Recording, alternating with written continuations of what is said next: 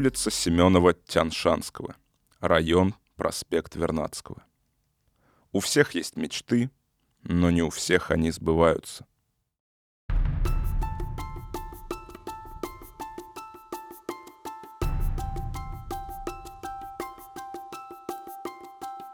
Петр Семенов-Тяншанский – русский географ, биолог и первооткрыватель. Всю свою жизнь наш герой грезил путешествиями. Он хотел исследовать неизведанные края, совершать новые открытия. В детстве он воображал себя великим. Мне казалось, что я открыл на окраине нашего поместья местность, никем не виданную и никому недоступную – но превосходящую красотою своей природы все, что я когда-либо видел. Все это уносило меня одинокого и безотрадного в какой-то чудный поэтический мир, двери которого мне были впервые широко открыты. И он вошел в эти двери.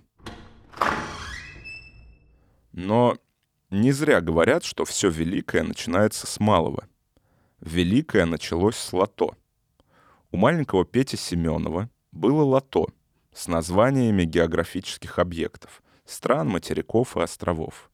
Именно тогда внутри маленького мальчика загорелся интерес к миру.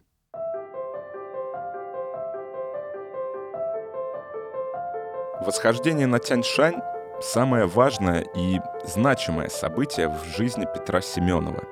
И как обычного человека, и как географа. Он видел это во снах, грезил этим наяву.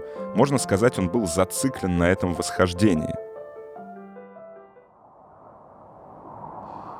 Манил меня в особенности Тяньшань, на который еще не ступала нога европейского путешественника, и который был известен только по скудным китайским источникам проникнуть вглубь Азии, на снежные вершины этого недостигаемого хребта, который великий Гумбольд на основании тех же скудных китайских сведений считал вулканическим, и привести ему несколько образцов из обломков скал этого хребта, а домой богатый сбор флоры и фауны, новооткрытый для науки страны, вот что казалось мне самым заманчивым в этом подвиге.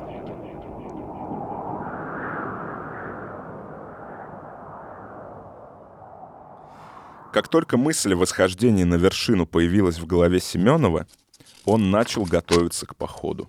Читал, собирал информацию, изучал карты. В течение всей своей жизни он побывал в Альпах, 17 раз восходил на вершину Везувия – но это не утолило его жажду. Тяньшань оставался недосягаемой целью. В мае 1856 года Семенов, наконец, отправляется в дорогу. На тот момент ему уже 29 лет. Путь географа начинается у вод горного озера Исыкуль. Это самое большое озеро в сегодняшней Киргизии. Входит в 30 самых больших и красивых озер в мире. И, кстати, оно на седьмом месте в рейтинге самых глубоких озер. А догадайтесь, какое озеро на первом месте по глубине?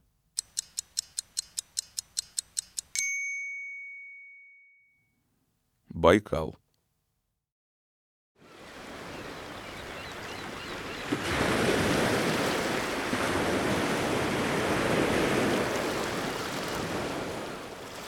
Раз уж мы говорим об озерах, можно считать Каспийское море самым большим озером в мире, потому что это крупнейший на Земле замкнутый водоем, который может классифицироваться и как большое бесточное озеро, и как море. А на втором месте по величине озеро Верхнее в Канаде. Возвращаясь к нашему герою, в первый раз покорить Тяньшань Семенову не удалось но его просто поразила нетронутая природа тех мест. Он видел диких кабанов и даже тигров. Через год он вернулся туда снова, взял с собой небольшую группу и совершил долгожданное восхождение на вершину. Победа! Перед его взором открылась невероятная картина. Горные вершины, местами покрытые льдом и снегами, зеленые опушки с крупными разноцветными цветами, горные озера, покрыты тонкой ледяной коркой. Я почувствовал шум в ушах, и мне казалось, что из них немедленно пойдет кровь.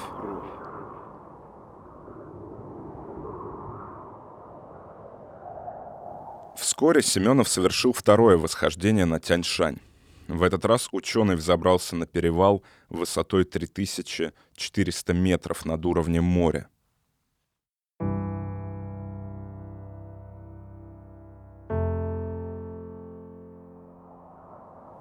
С него открылся великолепный непередаваемый вид на величественный, сверху донизу покрытый снегами, горный хребет. Петр насчитал 30 вершин, покрытых белой пеленой, как будто сами облака спустились и одели Тяньшань в свои воздушные одеяния. В 1906 году, спустя почти 50 лет, это великое для самого Петра Петровича восхождение по императорскому указу было запечатлено и в его фамилии. С тех пор ученый все свои труды подписывал как Семенов Тяншанский. Вот такой псевдоним ученого в честь покорения Великой горы.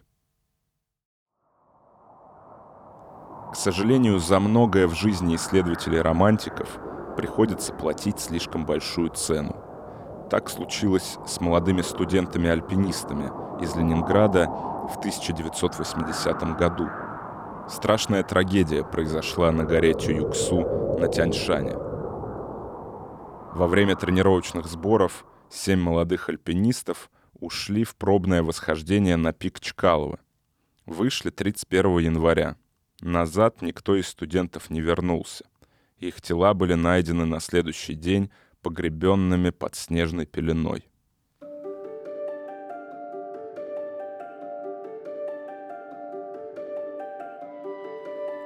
Выяснилось, что участники группы шли отдельно друг от друга и уже на первых метрах пути подрезали снежный склон, который в следующую секунду обрушился на них лавиной с неизведанной силой. Все семеро погибли. О том, что можно было спасти одного человека, узнали слишком поздно. Его лицо было покрыто тонкой ледяной корочкой. Это значит, что он дышал под снегом несколько часов.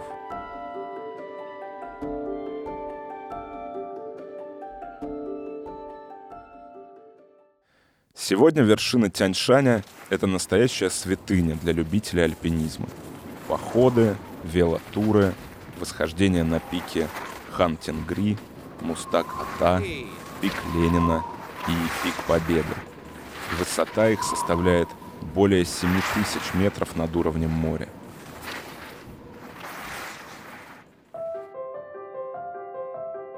Московская улица имени Тяньшанского — располагается в районе проспект Вернадского и граничит с проспектом Вернадского и улицей Михаила Певцова.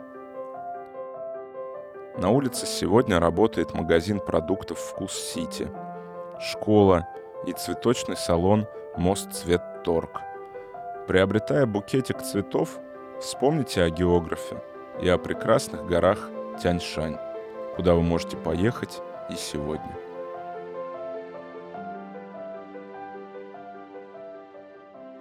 Ищите нас в социальных сетях и приложениях «Скрытые лица». Слушайте бесплатно на нашем сайте hiddenfaces.ru, а также в приложениях Яндекс Музыка, подкасты от Apple и ВКонтакте.